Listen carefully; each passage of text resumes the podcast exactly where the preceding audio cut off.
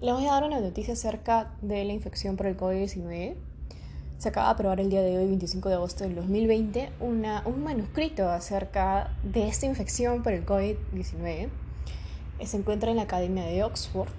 Y bueno, este manuscrito del que les estoy hablando, su título literalmente nos habla sobre que se ha confirmado por una secuencia genómica, o sea, un estudio de secuencia, genómica completa la reinfección por, de COVID-19 por una cepa del SARS-CoV-2 diferente filogenéticamente. El autor de este manuscrito ha sido Kelvin Kai Wangtu, no sé si está bien pronunciado, pero así lo mencionan. Y fue mandado o enviado sobre todo a lo que es la revista de enfermedades infecciosas clínicas, ¿no?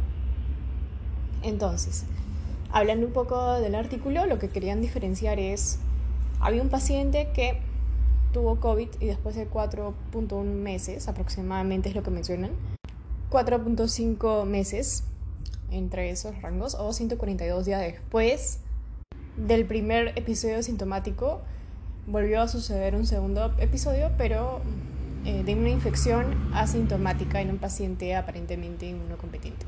Es decir, el manuscrito se basó en que hay un paciente que era aparentemente competente, tuvo ya un episodio de SARS-CoV-2 y después de mucho tiempo, más o menos 4.5 meses, presentó un segundo episodio. Entonces, lo que querían saber era si, o sea, de forma genética, si es que se trataba de la misma, de las mismas cepas, o sea, si era que en realidad era una infección eh, persistente del virus o si era una reinfección ya por otro virus, o sea, por otra cepa del virus.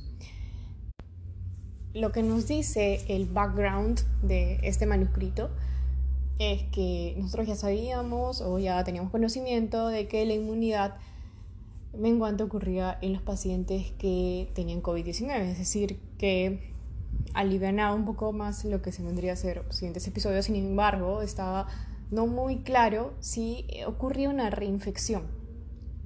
En cuanto a los métodos, nos cuentan que usaron una secuencia genómica completa, que fue de muestras respiratorias, sobre todo de lo que es la nasofaringia.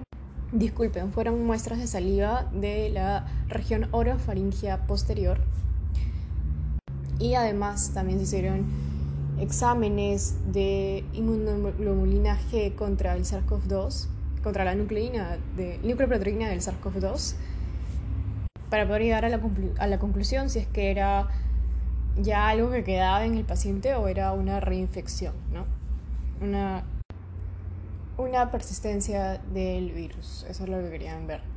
Y bueno, lamentablemente, ya que en realidad es una mala noticia, encontraron que fue una reinfección, que los, el material genético se diferenciaba por lo que son diferencias de nucleótidos, hasta diferencias de epitopos, de linfocitos T, linfocitos B. Y pues en realidad este análisis epidemiológico, clínico, serológico, genómico confirmaron que el paciente tenía una reinfección en lugar de una diseminación viral persistente de la primera infección.